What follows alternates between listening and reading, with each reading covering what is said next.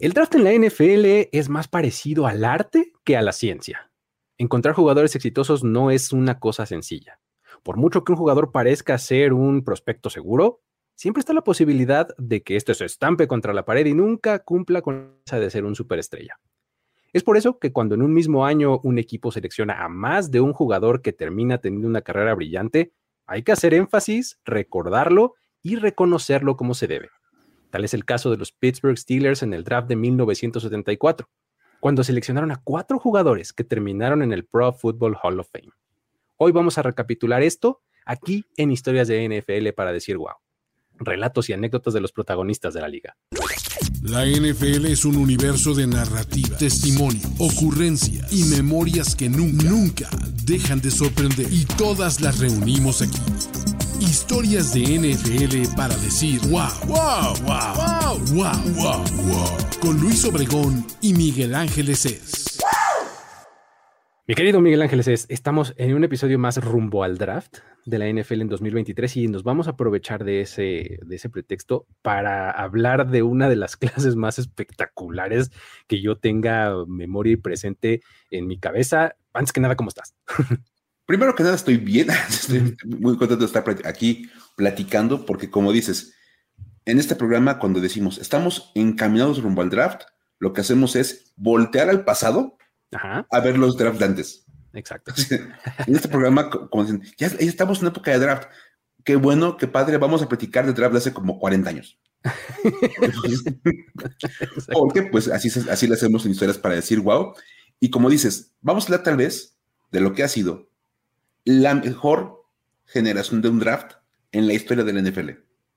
Es que está eh, muy, muy impresionante. O sea, sí, sí uno puede decir esa afirmación, pues relativamente cómodo, ¿no? O sea, la mejor de la historia, ¿no? Vamos a platicar un poquito de ella. Sucedió en 1974, ¿no, Mike? ¿Cómo, cómo llegaron los Steelers a este, a este evento?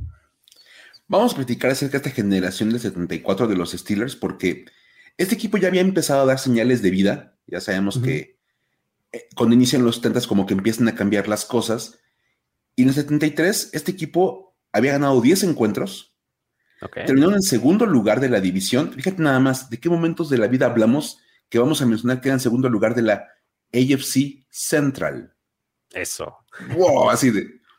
Genial, me encanta hablar de la, división central. Y luego quedaron eliminados en la ronda divisional tras perder con los Raiders 33-14. Ok. O sea, digamos que era un buen año para los Steelers contra los estándares del pasado de ellos que era un equipo bastante, pues, intrascendente en esas épocas. Absolutamente. Sí, sí, sí. O sea, sí, sí. como de... Es que justo en, los, antes de esta época de los 70 los Steelers eran una franquicia perdedora. Sí. ¿Cuál? ¿no? Cuando, cuando llega esta eh, generación y este, este cambio en la franquicia es cuando empieza a transformarse, ¿no?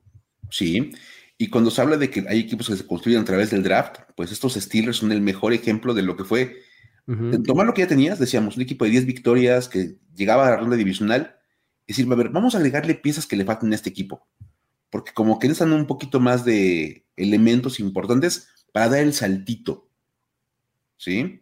Exacto. Y aquí en este draft, el 74, hay que mencionar que hay una cosa bien interesante, incluso para la discusión de qué tan buenos fueron los, los estilos seleccionando. Ojo, estaban muy, no estaban muy arriba en el draft porque al terminar con 10 victorias y acabar en la ronda divisional de los playoffs, pues de repente seleccionaban bajo en cada ronda, estamos sinceros. Pero vamos a, ser sinceros, dieron una auténtica cátedra de cómo seleccionar jugadores en, cada ronda, ¿eh? De verdad. cosa impresionante, ¿no? Estaban que en la selección 21, ¿no? La selección 21. Algo así, ¿no? O sea, igual cuando digan, es que mi equipo, como, que, como pasamos al, al, playoff, vamos a seleccionar en el lugar 22, no vamos a agarrar nada bueno. Los estilos dicen, sujeta mi toalla terrible y te voy, te voy a enseñar cómo se hace. Exacto. te voy a demostrar cómo se hace este asunto. Primero que nada, vamos a como a repasar rápidamente qué fue este draft. Seleccionaban, ya decíamos por ahí como de la ronda 21, el lugar 21, y tuvieron 21 selecciones en total en las 17 rondas que duraba este draft del 74. Ok, estamos hablando de la época en la que duraba 17 rondas el draft. Exactamente. Y tuvieron 21 selecciones porque hicieron algunos cambios. De entrada no tenían selección en la tercera ronda, lo cual es otra cosa bien impresionante. También, exacto. Porque hay que mencionar, tuvieron dos selecciones en la ronda 4, en la 6, en la 7, en la 9 y en la 10. Ok. Por eso juntaron las, 21. Y una cosa bien interesante, lo platicábamos en el capítulo anterior cuando hablábamos de la evolución del draft, de tomar muchos jugadores porque pues a ver cuándo se quedaban en el equipo. Claro. De los 21 jugadores seleccionados, solamente 8 hicieron roster. Ok. Órale. Lo cual es impresionante. Imagínate, nada, agarras 21 jugadores y de esos solamente 8 logran quedarse con un lugar en el roster del equipo. Un poquito más de la tercera parte, ¿no? Pero la verdad es que cuando ves quiénes son, dices, órale, pues sí se quedaron los buenos, ¿no? Dices, oye, es que se quedaron 8, pero ojo, de esos 8, cuatro acabaron en el Salón de la Fama. El porcentaje de efectividad está por los cielos. ¡Wow! Así de. si, me dijeras, nada más seleccionaron ocho jugadores y de esos ocho, cuatro son, son Hall of Famers. No, bueno.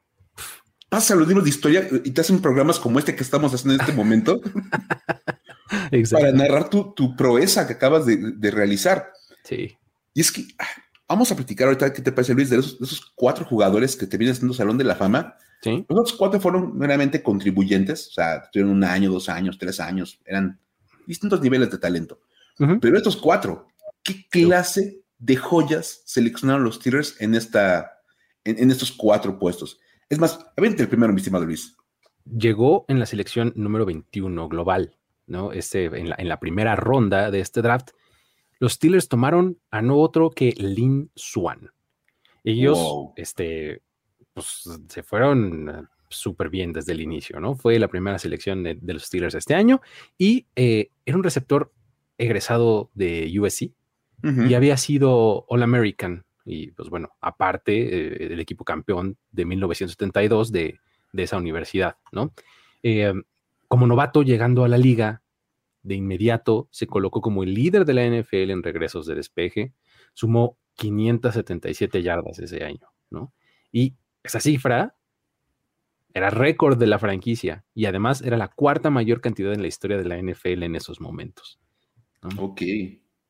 Sus aportaciones pues, son fáciles de explicar al ver un resumen, o sea, si quieres hacer viñetas de lo que logró en su carrera está bien fácil, ¿no? Fíjate, fue cuatro veces campeón del Super Bowl, MVP del Super Bowl 10. NFL Man of the Year en 1981. Ok. Equipo All Pro en 1978. Segundo equipo All Pro en el 75 y en el 77. Tres veces convocado al Pro Bowl. 75, 77 y 78. Ok.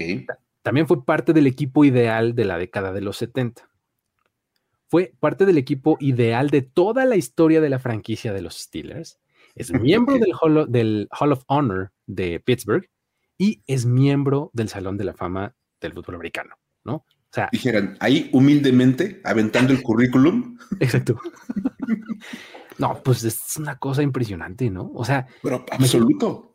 Él se retiró después de la temporada 82, de 1982, dejando números totales de 336 recepciones para 5.462 yardas con 51 touchdowns además de 72 yardas terrestres y un touchdown. Y, por si fuera poco, le puso más, 739 yardas con una anotación en regreso de despejes. Ok. Entonces, eh, eh, una cosa curiosa y padre de, de Lin Swan es que él siempre reconoció que una de las habilidades que más le habían servido en su carrera profesional fue el baile, ¿no? Ok. indicó que lo que aprendió en sus clases de danza le ayudó a su trabajo como receptor. Él, era, él bailaba ballet y danza clásica y demás, y entonces eso le ayudaba mucho para el manejo de pies, para quedarse con el balón ahí de puntitas junto al sideline y demás. Entonces es una característica que le dio el saber bailar. ¿no? Sí, y fíjate, a mí no me tocó verlo jugar ah, en vivo, pero, o sea, ves videos de él, los highlights, y de verdad tenía una gracia para moverse en el campo. O sea, de verdad, era un tipo muy elegante y, aparte extendía el cuerpo perfectamente bien así para estirarse, para agarrar el balón. Y sí, después poner música clásica y parece que está bailando. Sí, sí, sí. Casi, casi que caminaba punta metatarso talón, punta metatarso talón, como dicen en las clases de ellas, ¿no? Sí, por supuesto, ¿no? Y la verdad, digo, si esta fue tu, primera selección de draft y dices, oye, seleccionamos un receptor que va a terminar en el Salón de la Fama, que va a ser All Pro, Pro Bowler, miembro del equipo ideal de la historia de la franquicia, y dices, ya fue un muy buen draft. Sí, ya, ya con eso te das, pero por bien servido, vámonos, ¿no? Le das un aumento de salario a todos los scouts del equipo, bien seleccionados, chavos, buen trabajo, pero en la segunda ronda, la siguiente selección de los Steelers, después de seleccionar a Lin Swan, dices, ¿qué podían hacer para tratar de mejorar las cosas, para tratar de seguir contribuyendo a este equipo? Pues en la segunda ronda, con el pick 46 global, tomaron a Jack Lambert. wow. Esto es una maravilla. O sea, de entrada, porque tuviste un receptor en la primera ronda, ahora tomas un linebacker, dices, vamos a ponerle un, playmaker idealmente a cada lado del equipo. Exacto. Misión cumplida. Sí, totalmente. lo lograste. Y lo más interesante es que esta selección fue muy extraña. En su momento todo el mundo la cuestionó porque era un linebacker que en opinión de los expertos era muy pequeñito para ser linebacker. Ok. Ya sabes que en esta época en que todo el mundo siempre se evalúa en el draft, los jugadores, que el tamaño, el peso, todo lo que hacen, dicen, Jack Lambert está bien chiquito, dicen, no inventen este cuate, no. De entrada, Jack, en sueño de novato, cuando lo midieron los Steelers, todo, medía 1,91 y pesaba 93 kilogramos. Ok. ¿Qué dices? Pues para el estándar de la humanidad es un tipo grande. es lo que te iba a decir, eso me suena muy grande, pero bueno. Sí, digamos que en, un, en cualquier situación de la vida diaria, ser un tipo muy grande. Pero en un campo de NFL dices, pues es chiquito para ser linebacker, ¿no? Sobre todo para la posición de linebacker, exactamente. Por supuesto. Dice, a lo mejor si lo voy a poner como de corner o como otra cosa, pues no, como que no me genera tanto problema. Pero de linebacker sí. Y digamos que no es como lo que tú buscabas en un linebacker, pero la cosa es que los Steelers estaban pensando en algo diferente con, Jack Lambert. Es más, terminó convertido en el prototipo de linebacker central en una defensiva Tampa 2. Claro, que era lo que ocupaban en aquel entonces, por supuesto.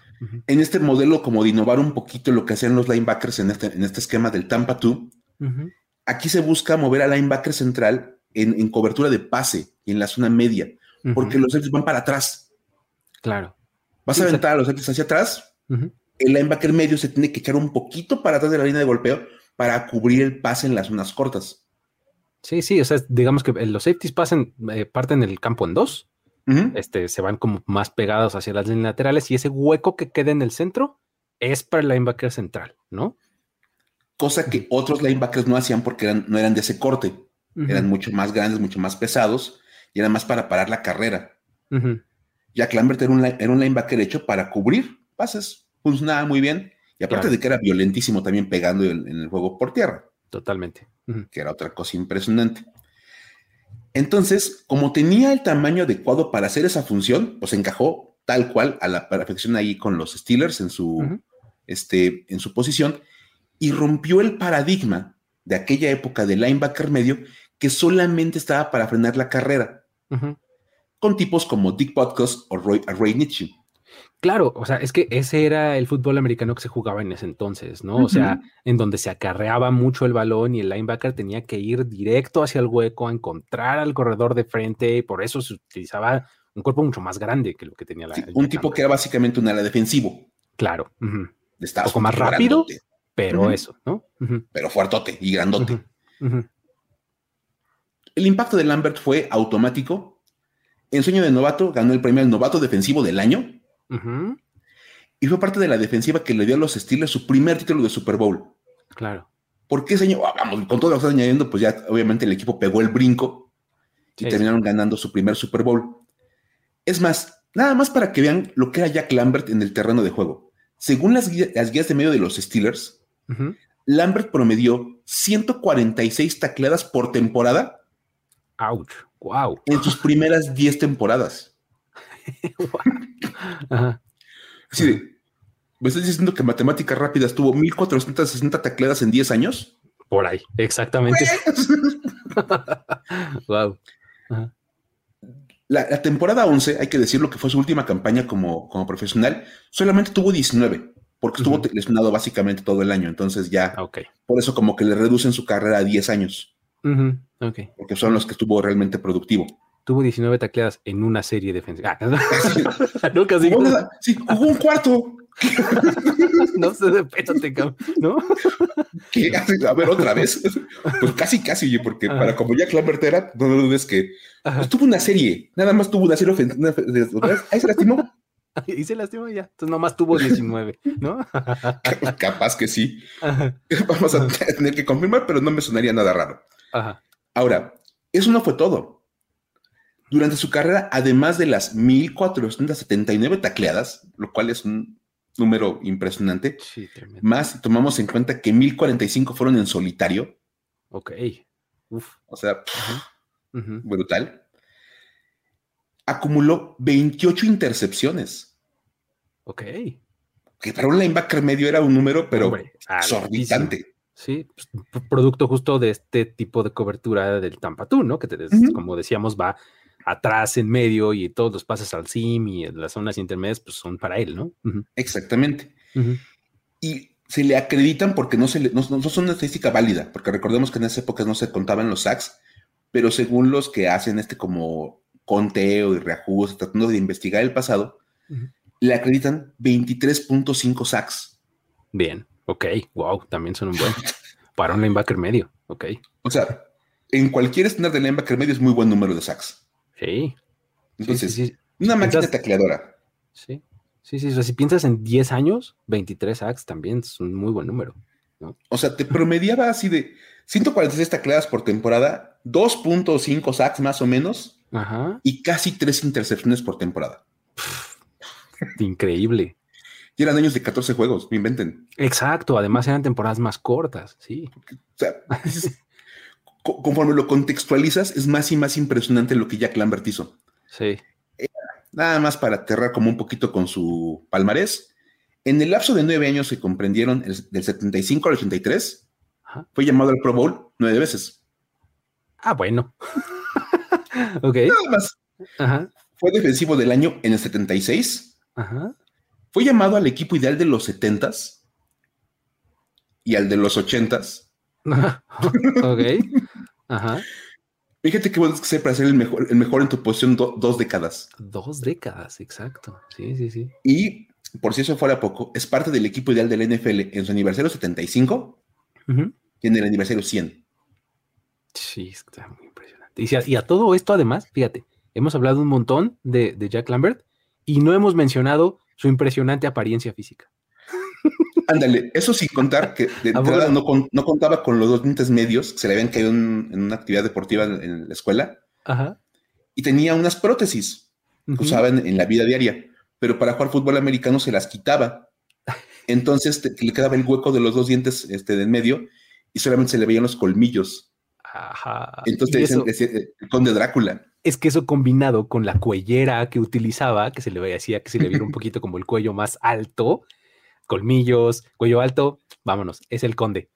El conde, de verdad. era, era, una, era, una, combinación perfecta. O sea, era, era el, ese, es más, es el prototipo de linebacker de los 70s. Sí, sí, sí, sí. La imagen tal cual del linebacker como tenía que ser. Sí, sí, sí. Pues muy bien. Ahí estuvo, estas son las dos primeras elecciones que ya para estas alturas ya estás jugando con dinero de la casa. Ya, ¿no? ya ganaste. O sea, pues, ¿qué más quieres?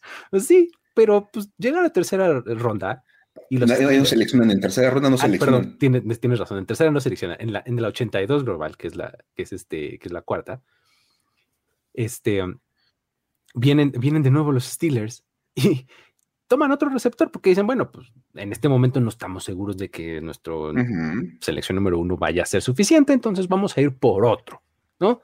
Ese otro fue John Stalwart. Me llevan. ¿Qué? Stalwart. Él jugó en Alabama AM en la universidad, uh -huh. que era una universidad conocida como de estas que le dicen HBCU, ¿no? Que es Historically Black College or University, ¿no? O sea, gente de raza afroamericana es la que primordialmente eh, va a estas universidades y están como agrupadas y tienen este, algunas características más en común, ¿no? Y esto hacía pues que no hubiera mucho ruido en torno a lo que John Stallworth había hecho a nivel universitario, ¿no? Entonces, durante su práctica ante los scouts en su universidad, pues no tuvo un buen tiempo en las 40 yardas, ¿no? O sea, va, corre y todo el mundo dice, para ser un receptor es medio lento, pero el asunto es que corrió sobre una superficie mojada. Había llovido mucho y estaba muy mojada, entonces pues no tuvo la mejor tracción, su tiempo no fue muy bueno. Entonces aquí hay un dato, un, personaje clave para los 70s eh, de los Steelers, ¿no? O sea, que es como que marca no solamente a la franquicia, sino la forma de hacer scouting en, la liga, eh, toda la historia. Se llama Bill Nunn. Él era asistente de personal del equipo y él, pues entre sus aportaciones está justamente el hacer búsquedas en este tipo de, de universidades, de HBCU. Y él fue el único que se quedó un día más para verlo correr sobre una superficie seca. Dijo, a ver, ok, ya vi que no corriste muy bien, entiendo que está mojado, vamos a darle tiempo mañana vuelves a correr, va, se queda, vuelve a correr, ¿no? Y entonces las cosas cambian, ¿no? Entonces, ahí Non utilizó su relación con las escuelas de HBCU para conseguir el único video que había de Stalwart, ¿no? o sea, básicamente, insisto, este tipo de universidades en ese entonces estaban así como apartadas de la vista de los medios y demás, ¿no? Entonces, no es que hubiera transmisiones y archivo y demás. No. Entonces, Pionón dice, a ver, aquí hay video, préstamelo. Había una copia. Sí, yo te la guardo, no te preocupes. Te la regreso. sí, exacto. Y los demás, oye, no, no habrá video. No, no, pues no, no hay. Oye, creo que Bill tenía uno. ¿Quién yo? No, hombre, ¿cómo crees? No. O sea, se alega que nunca quiso compartirlo con otros equipos. O sea, para que no vieran a Johnston. ¿No? Eran las épocas en que podías esconder a los jugadores en el draft, eso es una realidad. Claro. ¿no? Entonces, bueno, lo seleccionan. Pasa su primer año en la liga, en la banca, literalmente. Ok. ¿no? Para el segundo empieza eh, a mejorar mucho, se convierte en titular y pues tiene una, carrera súper ilustre, ¿no? Durante la cual acumuló 537 recepciones, 8.723 yardas y 63 touchdowns. Madre mía. El total de recepciones que tuvo fue una marca del equipo hasta que llegó Heinz Ward y la rompió en 2005. Espérate, 2005. O sea, estamos hablando de 30 años después o algo así. Sí, claro. ¿No? ¡Wow! Impresionante, ¿no? Entonces, durante su carrera se perdió 44 partidos nada más por lesiones. Este, eh, tuvo lesiones en el peroné, en el pie, en el tobillo, en la rodilla, en el, en el tendón de la corva también. Pero este, aún así se hizo de muchos premios, ¿no? Ganó el premio al regreso del año en el 84, ¿no? También un poco fruto de lesión vuelta súper productiva, ¿no? Y fue All Pro en el 79. Además, segundo equipo el Pro en el 84 y fue elegido a tres Pro Bowls, en el 79, en el 82 y en el 84. Ahí estuvo John Stallworth, ¿no? Primera, segunda, cuarta ronda. Porque no elegiste en tercera, claro. Sí, porque de haber elegido en tercera hubieras elegido a otro superestrella. Seguramente. Un cornerback del Salón de la Fama también, seguramente. Exacto. Y luego llega la quinta ronda. Por ahí dijimos que tuvieron dos selecciones en la cuarta ronda, el otro cuatro pues pasó sin pena ni gloria. Llegan a la quinta ronda. Y otra vez, como dices, ya tuviste dos selecciones de receptores que acaban siendo la dupla eterna de los Steelers durante esa racha. Al, capitán de tu defensiva. ¿Qué más puedes traer en un draft? Pues redondearon esto en la quinta ronda con la selección 125 global, tomando a Mike Webster. Oh, wow. Iron Mike. un liniero ofensivo de la Universidad de Wisconsin. De entrada, hay que decirlo, Webster fue el centro titular de los Steelers en los cuatro Super Bowls. Sí, claro. Era el ancla de la línea ofensiva, era el mejor amigo de Terry Bradshaw. Claro, claro, claro. Era su centro. Ya sabemos que hay una relación muy especial entre el centro y el coreback. Pues Mike Webster llegó en el mismo draft que Swan, que John Stalwart y que Jack Lambert. Para acabar de completar esta obra, vamos, Webster jugó con los Steelers del 74 hasta el 88. Ok. Y luego pasó a los Chiefs y estuvo ahí un par de años más, hasta el, hasta el 90. Ok. Ya nada más para cerrar su carrera. Desafortunadamente, la vida de Mike Webster en el campo quedó un poquito eclipsada algunos años después, como 10 años después, porque muere en 2002 a los 50 años tras un infarto.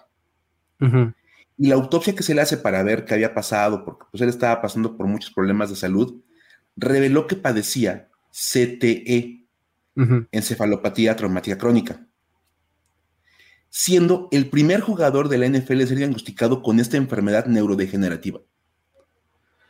Sí, sí, sí, sí. Es, más, si han visto la película de Concussion de Will Smith, la película arranca con la, historia de Mike Webster. Exacto.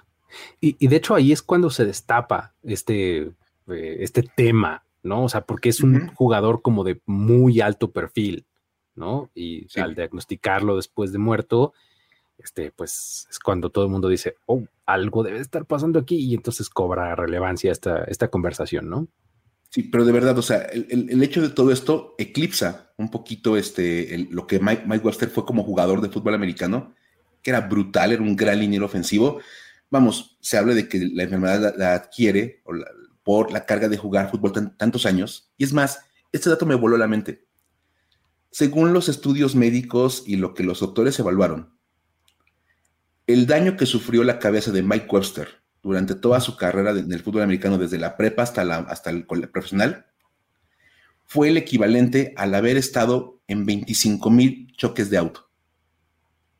25 mil. Sí. wow, qué onda. O sea, si chocaras todos los días, o sea, diariamente, ¿cuánto, ¿a cuántos llegas? ¿No? O sea, o sea es impresionante.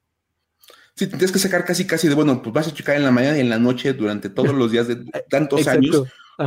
O sea, para sumar 25 mil choques de auto. O sea, eso puso... Ah. acabo de hacer la cuenta en mi calculadora rápidamente, son 68.4 años chocando todos los días. o sea, 25 mil entre 365 te da 68.49, ¿no? Tendrías que chocar todos los días de tu vida desde el año 1 hasta el 69 de tu vida. Exactamente, por ahí, desde el año 1 hasta el 68.5. wow. Imagínate nada más el nivel de golpe que tenía Mike Webster en la cabeza.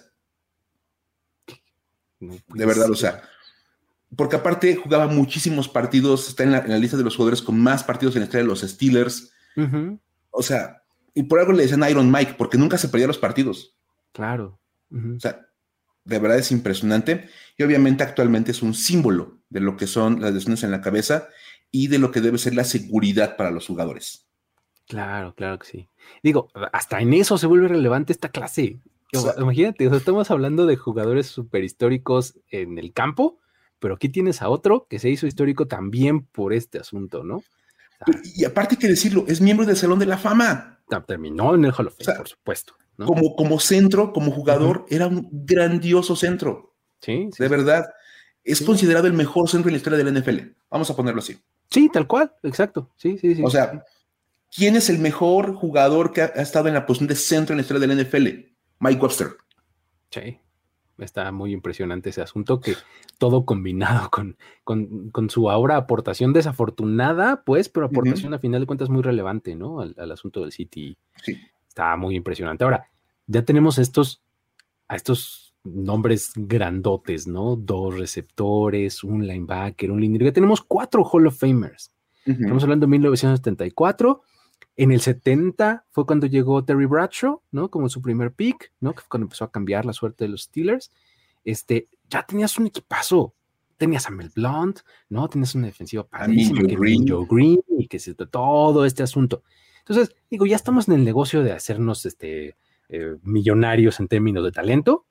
¿Por qué no después del draft? Nos traemos a uno de esos cientos y cientos, casi miles de jugadores que no son seleccionados y sacamos a otro Hall of Famer.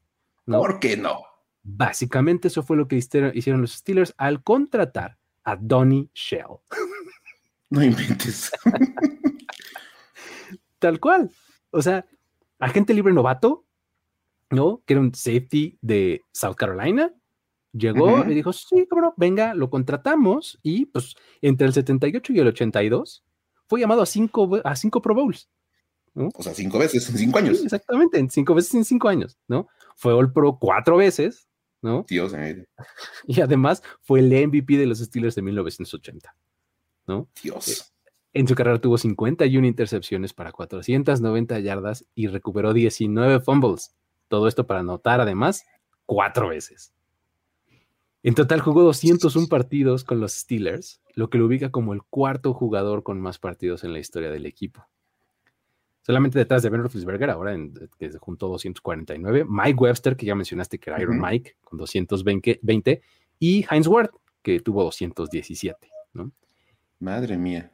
En 2020 fue inducido al Salón de la Fama como parte de la clase del centenario de la liga y eh, pues esto después de estar reelegible desde 1992, pero pues bueno, ya sabemos que existe esta categoría de, híjole, no pudimos meter estos en algún momento, vamos a meterlos ahora. Y así fue el caso de, de Donnie Shell, ¿no? Entonces, aparte de estos cuatro, en, las cuatro selecciones que tuvieron, o sea, cuatro en las primeras cinco selecciones, ¿no? Algo así fue. Sí, o sea, en tus primeras cuatro rondas, porque no seleccionaste en la tercera, agarraste un Hall of Famer por ronda. Sí, exacto. O sea, eh, tuvieron dos en la, eh, ¿Cuarta? la cuarta, ¿no? O sea, por eso digo, en tus primeras ah, cuatro selecciones en total, perdón, en tus primeras cinco selecciones sacaste cuatro Hall of Famers. Me lleva. y por si fuera poco, contrataste un agente libre que también fue Hall of Famer. no, ya ven por qué sí pues, se puede decir que esta es la mejor clase de draft de la historia después de escuchar estos nombres y de ver lo que, son, a mí no me quedan dudas. Está muy impresionante. Digo, ya tendremos que hacer otros, otras exploraciones, hablar de otros casos, de otros equipos para ver cómo se comparan con esto, pero es un caso solidísimo, ¿no? Y de verdad, o sea, no hay muchos casos donde puedas decir que un equipo selecciona dos Hall of Famers en la misma, en la misma generación. Sí.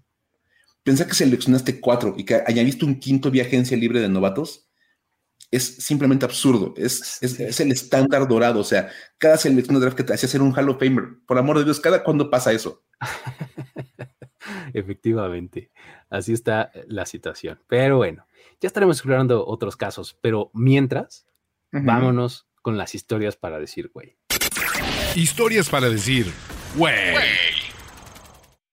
Mike, a ver, como hay grandes generaciones y grandes momentos, grandes elecciones en el draft, también otras nos dejan así con cara de qué está pasando, ¿no? Por supuesto. Y, mira, como estamos hablando de grandes generaciones de draft, vamos a usar las historias para decir, güey, como un contrapeso. Venga, venga. Vamos a recordar algunos momentos del draft que dices, ahora les dices, güey. Sí, ¿qué pasó? ¿Qué pasó ahí? vamos a empezar con una que es muy reciente, pero es maravillosa son los Patriots de 2019 y el tremendo strike que tuvieron eligiendo un receptor. es una cosa maravillosa. La pueden contar con sus amigos y con quien ustedes quieran. Van a ser el alma de la fiesta deportiva en la que vayan platicando esto. Sobre todo si, hay mucho fan de los Patriots. Sí, ahí, no la cuenten. Si van a la reunión de fans de los Patriots, no la cuenten. No, ahí guárdenla. Otro día. Este, ese año, Bill Belichick decidió que iba a hacer algo que no había hecho en toda su estancia con los Patriots. Tomar un receptor en la primera ronda. Ok. O sea, desde que Belichick llegó hasta el 19, no había seleccionado un receptor en primera ronda. Nunca. Ok. Y dijo, no, ¿sabes qué? Ya, estamos un receptor. Venga. Vamos a usar todo nuestro trabajo de evaluación de talentos y seleccionaron a Enkeel Harry receptor de Arizona State, que fue la selección 32 global. Claro. Y todos de, güey. Ya desde el nombre dices, me lleva. A ver. Esto pinta muy mal. pinta peor cuando te enteras que después de eso, de la selección, que siguió después del proceso del draft, en tres años, jugó en 33 partidos. Uf, ok. Fue titular en 18 ¡Ay! Se empieza a ver cada vez peor. Sí. Dices, ok, son temporadas de 16, bueno, jugó en promedio 11 por, por temporada, güey. Titular en 18, o sea, ¿qué 6 por día me lleva? Ay, no puede ser. Así de, oh Dios. Ajá. Y sumó 57 recepciones No, para 598 yardas no puede ser. y 4 touchdowns Ay, en no. 3 años. Ustedes, es- sí, sí aplica el meme del changuito, ¿no? Ese, ay, no. Ay, no, sí, ¿Cómo que no? sí, de veras, así. Ajá. de- Ay, ay, no. y para que quieras, y para que sigamos sacando a changuito con el ay no, Ajá. ¿qué pasó con la evaluación de talento de los Patriots? ¿Qué jugadores dejó ir Bill Belichick y su gente? Ajá. Porque había opciones, había muchos receptores en esa generación. Exacto. Si lo que querías eran receptores, venga. Había. Ajá. Recuerden que fue la última selección de la primera ronda. Ahí les va un recuento de algunos receptores que fueron seleccionados después que en Kill Harry. En la segunda ronda, los 49ers tomaron a Divo Samuel. Ah, oh, wow, ok. Ajá. En esa misma segunda ronda, los Titans tomaron a AJ Brown. Ahota. Los Chiefs a McCall Hartman. Ok. ¿Qué dices? Eh, Pero es mejor, es mejor que, que en Kill Harry. Bueno, más productivo no estaba tan difícil. ¿No? Para cerrar la segunda ronda Ajá. eh, de receptores, Seattle tomó a un tal DK Metcalf. Uf. Ajá. Que porque nada más corría rápido, decían. Y es lo único que sabía hacer DK Metcalf, ¿no? Estaba muy fuerte, ¿no? Nada más. Ajá. Luego, en la tercera ronda, los Steelers tomaron a Deontay Johnson. Ok.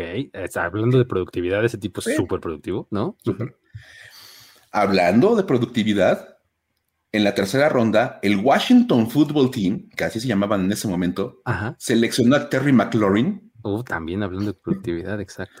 tipo súper productivo, Sí. súper- así, aparte súper maduro, líder del equipo, capitán y toda la onda. Sí, bueno, Ajá. todo eso te dejaste ir. Y luego en la ronda 5, Ajá. los Raiders tomaron a Hunter Renfro. Uf. Wow. Super good receiver. Ajá. Y ya nada más para cerrar, a los Giants en la ronda 5 toman a Darius Slayton. Eh, bueno, ok. Pero dices, lo tomaron en la quinta ronda. Exacto, exacto. No esperabas mucho. Y sigue siendo una opción mejor que en Kill Harry. Ah, O sea-. Divo Samuel, AJ Brown, DK Metcalf, Deontay Johnson, Terry McLaurin y Hunter Renfro estaban en el tablero Ajá. Y los Pats dijeron en Kill Harry. Venga. Dios. Híjole.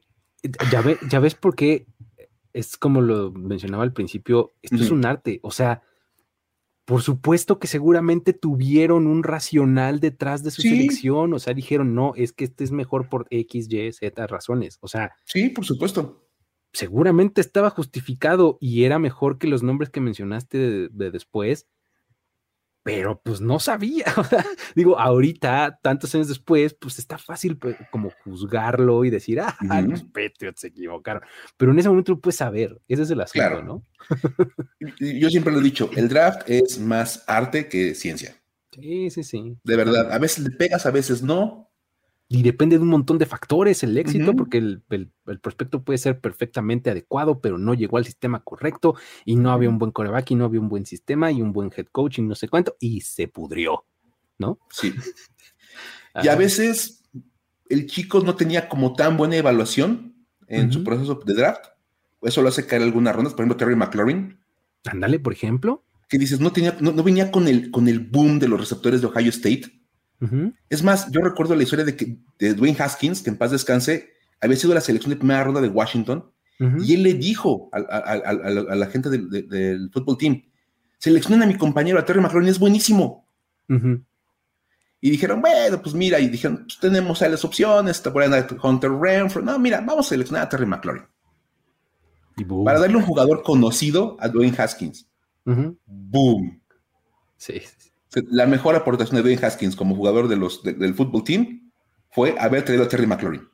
Sí, y es eso también un poco, ¿no? O sea, es del lado opuesto, o sea, no necesariamente tiene que ser el prospecto mejor evaluado y demás para caer en un lugar, en un sistema, en un entorno, en algo así que lo hace brillar, ¿no? Sí, Entonces, y- Entonces, vamos, otra vez, son historias que a la, distancia puedes decir, güey. Güey. Y que, como dices, es una, es una cosa que los fans de los Patriots definitivamente quieren olvidar. Sí, totalmente. Ah, pero bueno. Muy bien. Perfecto, ahí estuvo. Eh, este ha sido el episodio también rumbo al draft. Eh, de 2023 en la NFL, de historias de NFL para decir, wow, seguramente estaremos analizando otras clases un poquito más adelante. Eh, esperen eh, también novedades en este tema de draft en todos los canales de Mundo NFL, que ya estamos en todos en modo draft, ¿no? La verdad es que lo, mejor que pueden hacer si lo que les gusta es eh, podcast, busquen el feed de Mundo NFL, tal cual, Mundo NFL, y ahí les llegan todos, todos los que se producen este, en, en, este, bajo este paraguas, digamos, ¿no? Ahí está el canal de YouTube, ahí está el sitio nfl.com diagonal mundo, también vayan y lean lo que por ahí se escribe. Y pues con eso también, si ustedes tienen alguna idea de contenido, alguna idea de historia que quieran que contemos por acá, ya saben que pueden hacernosla llegar a nuestras cuentas de Twitter, eh, arroba el buen Luigi, arroba F-escopeta. Y pues con eso, ¿no, Mike? Nos despedimos. Sí, nos despedimos. Estaremos platicando de más historias rumbo al draft en próximos episodios, así que estén atentos. Perfectamente. Listo. Con eso nos despedimos, Luis Obregón, Miguel Ángeles es. Nos vemos la próxima. Bye bye. Esto fue Historias de NFL para decir wow, wow, wow, wow, wow, wow, Los relatos y anécdotas de los protagonistas de la liga directo a tus oídos. Con Luis Obregón y Miguel Ángeles es. Voz en off, Antonio Sempe. Una producción de primero y diez. When you need mealtime inspiration, it's worth shopping Kroger, where you'll find over 30,000 mouthwatering choices that excite your inner foodie. And no matter what tasty choice you make, you'll enjoy our everyday low prices, plus extra ways to save, like digital coupons worth over $600 each week. You can also save up to $1 off per gallon at the pump with fuel points. More savings and more inspiring flavors make shopping Kroger worth it every time. Kroger, fresh for everyone. Fuel restrictions apply. It's time for today's Lucky Land horoscope with Victoria Cash. Life's gotten mundane, so shake up the daily routine and be adventurous with a trip to Lucky Land. You know what they say. Your chance to win starts with a spin. So go to LuckyLandSlots.com to play over 100 social casino-style games for free for your chance to redeem some serious prizes. Get lucky today at LuckyLandSlots.com. Available to players in the U.S., excluding Washington and Michigan. No purchase necessary. VGW Group. Void or prohibited by law. 18 plus. Terms and conditions apply.